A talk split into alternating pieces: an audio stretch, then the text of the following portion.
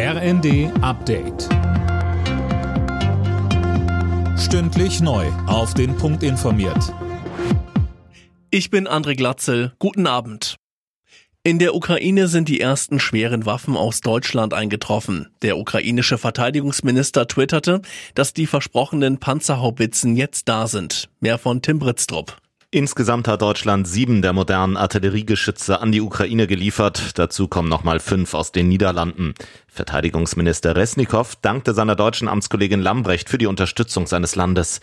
Die Bundesregierung hat außerdem die Geheimhaltung in Sachen Waffenlieferungen aufgehoben.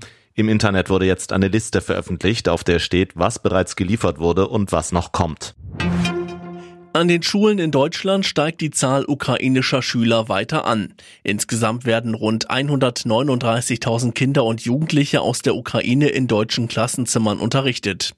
Im Vergleich zur Vorwoche ist das ein Plus von knapp 4.000. Die deutsche Wirtschaft leidet unter den aktuellen Krisen und braucht angesichts der Energieknappheit Verlässlichkeit. Das hat BDI-Präsident Russwurm auf dem Tag der deutschen Industrie erklärt und die Bundesregierung aufgefordert zu handeln. Finanzminister Lindner stellte sich dabei gegen seine Koalitionspartner.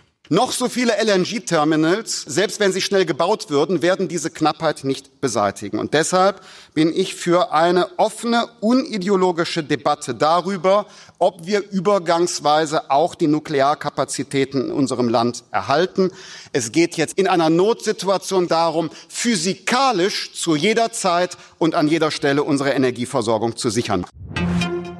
Mario Götze kehrt in die Bundesliga zurück. Der Weltmeister von 2014 hat bei Europa League-Gewinner Eintracht Frankfurt unterschrieben. In den vergangenen zwei Jahren hatte er bei PSW Eindhoven in den Niederlanden gespielt. Alle Nachrichten auf rnd.de